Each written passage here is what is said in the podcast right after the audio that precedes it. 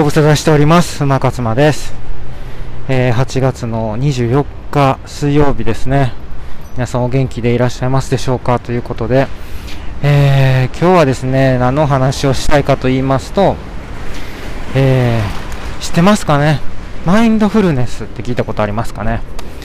ちょっと今日はね、マインドフルネス関連のお話をしていきたいと思います。まず、マインドフルネスの話をする前にですね、えー、前にというか、今日はどんな感じでお話を進めていくかというお話をしますと、まあ、あのー、まあ、そもそもマインドフルネスって何なのかっていうことと、あとは、まあ、どういうふうにマインドフルネスしていくのかマインドフルネスってどういう効果があるのかについてね、この3点についてお話ししていきたいなと思います。で、まずね、このマインドフルネスなんですけど、まず、そもそもこれどういう意味かっていうことなんですよね。英語ですけどね。マインドフルっていうのは、まあ、あのー、気をつけるとかね、意識を向けるとか、そういう意味がありますね、マインドフル。で、じゃあどこに意識を向けるのかっていう話なんですけれども、マインドフルネスというのは、今に意識を向ける。まあ、要は、現代人って、過去の後悔と、まあ、未来の不安、心配、まあ、大きく分けると、まあ、この2つに常にとらわれてて、今を軽視してるんじゃないか。今っていうのをあんまり感じられてないんじゃないかなって。そういうところから始まってるみたいなんですよ。で、私も結構思い当たる節があって、で、その、過去の後悔、えー、未来の不安って言うと、あのー、すごい、なんていうんですかね、ちょっとこう、いやそんな、ちょっと定義が大きすぎないかみたいな。まあ、要は、例えば、なんかこう、スマホをいじってる、すごい身近なことで言うと、スマホをいじってる、テレビを見てる、あとなんだろうな。なんかとにかくぼんやり考えることをしてる。で、自分が何かこう、自分の言動にまあ、例えば後悔をする、うじうじする、とか、あんなこと言わなかったらよかったとか、それとか、まあ、将来的なことっていうと、まあ、すぐ、その、1, 1時間、2時間後、何かをしないといけないっていうことでもいいと思うんですよね。予定があること。その、しないといけない予定に意識が向いている状態。まあ、だからとにかく、今何かをしてるっていうことにあまり意識が向いてない。例えば食べてるとか、何かをこう楽しんでる状態。まあもちろん、何ですかね。まあ例えば、まあ、ジム行って体を動かすでもいいし、今私はあの、愛犬の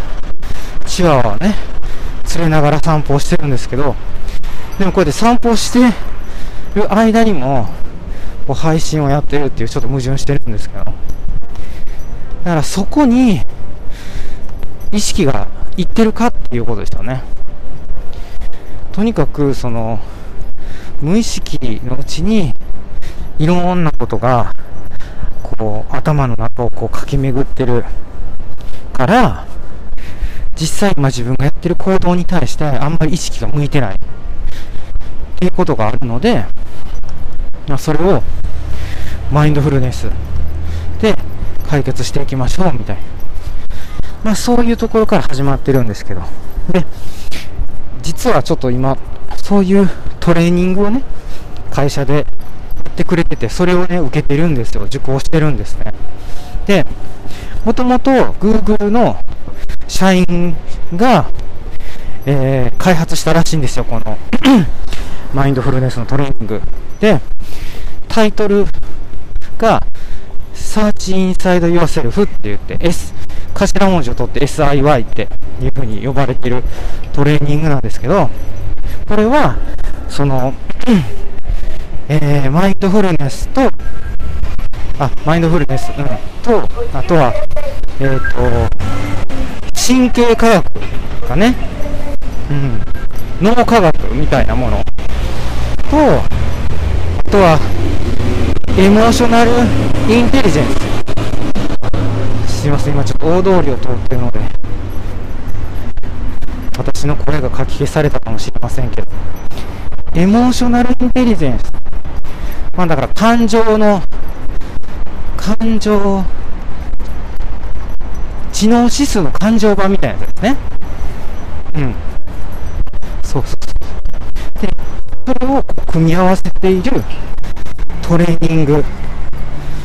トレーニングというかプログラムですね。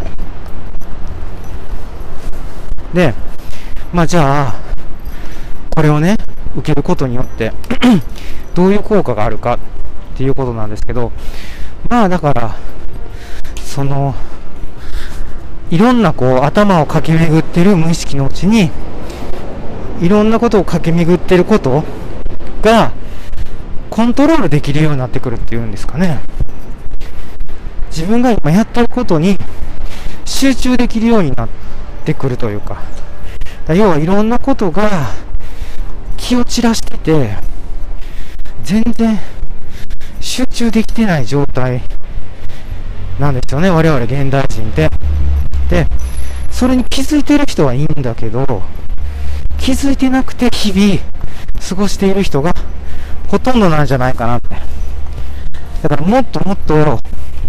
昔の古代のこんなになんかこう文明が発達してない頃っていうのはとにかくそのすごい質素というかシンプルな生き方をしてたからそんなにこう現在過去未来っていう意識もあんまりなかったと思うんですよね。とにかく今日を生きるっていうことにもっともっと集中してたはずなのでっていうのもそのいろんな、なんていうんですかね、心配事とかがなかったはずなんですよ。こんなに今、今の時代みたいに物も溢れてないし、考えないといけないこともそんなになかったはずなので、より、まあ、一つのことにこう集中する機会が多かったんじゃないかなと、今よりも。そうなってくると、まあ、自分がこうやろうとしてることに力を向けたり集中したりすることができるようになってくるから 余計なことにこう気を取られなくなる。注意が散漫にならなくなる。そうすることによってこう健康にもいいし幸福度にもまあ関係してくるというか幸福度も高まってくるっていう。そういう効果があると思うんですよね。まあ、だからそのために、我々は、あのー、マインドフルネスやっていた方がいいって 我々はというか、まあ、私はそういうふうに思ってるんですけど、じゃあどういうふうにするかっていうことなんですよね。一つは、まあ、いわゆる瞑想ってやつですね。英語でメディテーションと言いますけど、だからこの瞑想、とにかくこう、瞑想ってなんか、頭の中を空っぽにする。なんか心を無にする。そういうイメージがありますけど、まあまあ、そういう感じのことですね。で、でもいきなりそれは、その、お坊さんそういうことも毎日やってる？修行僧みたいな人じゃない限りできないわけですよね。なのであのー、とにかく呼吸に集中するっていう。もう常にあのー、頭の中には何かが何か考え事がこうよぎってくるものなのででそれがこう湧いてはどっか行きっていう感じで常にいろんな考え事が頭の中をよぎって、まあ、注意が散漫になりますと。でその状態でもうとにかく呼吸に集中をする。っていうのがその一つの呼吸瞑想とかマインドフルネス呼吸とか言われるやつですね。呼吸にマインドフルする。マインドフルになるっていうか。だから静かな時間をちょっと作らないといけないんですよね。なんかとにかく何か暇な時間があったらテレビを見る動画を見るスマホいじる SNS やるっていうことに現代人は多分慣れてるんですよね。だからわざわざそのマインドフルネスのための時間っていうのを取らないといけない、まあ、そこはねだから1日のうちに1分でも2分でも、まあ、そういう時間を、まあ、そのできるだけ長い時間取れるのが望ましいけど、まあ、初めはそんなに取れないので、まあ、1分でも2分でもいいと思うんですよね。で、これも、やっぱり、その、1回2回やったぐらいで、何か大きな効果が得られるもんでもないものなので、やっぱね、これをね、長期的にやっぱ続けていくっていう。で、で、それ、長期的に続けていくと、指数関数的に効果が得られるっていう、まさに、なんかあの、投資信託みたいなもんですよね。ドルコスト平均法っていう、毎月1万円ずつ何かの投資信託に投資していくと、それがあの、福利がつ、福利的に、どんどん大きくなっていくっていうのと一緒です。だから、毎日続けていくと効果があるものなんですよね。というわけで、まあ、それをこう、早速ね、まあ、私も生活に取り入れて、やってるんですよ。で、まあ、特に効果があるのは、何かこう、極度に緊張するようなことがもう目の前で起こるみたいな。なんかこう、えっ、ー、と、みんなの前で、聴衆の前でこう、プレゼンテーションしないといけないとか、発表しないといけないとか、なんかミーティングに出ないといけないとか、その時には緊張するなっていうような時に、1分でも2分でも、ね、時間を作ってその前に呼吸瞑想してみるっていうのでも十分効果は あると思うんですよねでまああのそれだけじゃなくて毎日同じ時間にやるっていうのもいいと思うんですよ朝起きて同じ時間に呼吸瞑想そうだから私は今ね、ちょっと新しく朝のルーティンの中に加えましたけどね。この呼吸瞑想。いや、でも、まだそんなに日は経ってないですけど、効果は感じてるっていう感じですね。うん。なんかあの、だんだんその、あ、なんて言うんだろう。自分が今こういうことを考えてるっていうことに、まあ、意識的に気づくようになるっていうんですかね。で、あ、そうではいけないなと。こう何かをこう、なんかの考えにこう、とらわれて、そのままそこにこう、ずっととどまる、引きずられるってことがあると思うんですよ。特に、いい感情だったらいいんですけど、ネガティブな感情ですよね。怒り、悲しみ、そういったものですよね。後悔とか、うん、なんかそういうものにずっとこうとらわれてそのまま一日がいつの間にか終わってしまうっていうようなことを避けるためにもきっとそういう風になっていくと人間ってどんどん不幸になっていくっていうか幸福度が下がっていくと思うんですよね。幸福度が下がっていくとやっぱりどんどんメンタルが悪くなっていってでそれがうつ病になったりとかいろんな病気につながっていくと思うので、まあ、それをこうね良くしていくため。まああのそのプログラムの中で言ってたことでああそうだなその通りだなと思ったのはやっぱりこう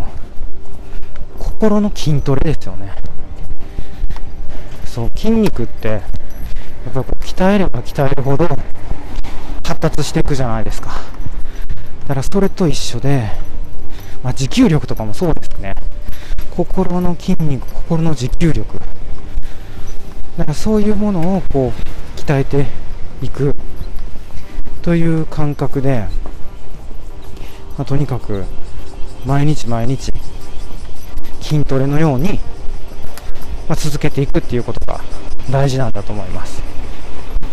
きっとねそうしていくことによってマインドフルになれると。もっともっと今今に注意を向けられるようになる。っていうことだと思うんですよね。なのでまあそれをね目指して私は今こうコツコツと 貯金するように筋トレをね続けていってるっていう心の筋トレを続けてる。持久力をつけていってるっていう感じです。なので私はまあ私と一緒にねこれを聞いてる皆さんもそういうこう呼吸瞑想とにかく何かこう気が散ったら呼吸に集中するっていうそういう静かな時間を1日1分でも2分でもまあ取ってもらって同じ時間にルーティンで、ま習慣化していくっていうことをしていくといいんじゃないかなというふうに思います。はい。ということで今日はマインドフルネスって何なんだだからどういう効果があるのあるのかどういうふうにしていったらいいのかっていうことについてお話ししました。はい。ということで今日こんな感じで終わっていきたいと思います。ご視聴ありがとうございました。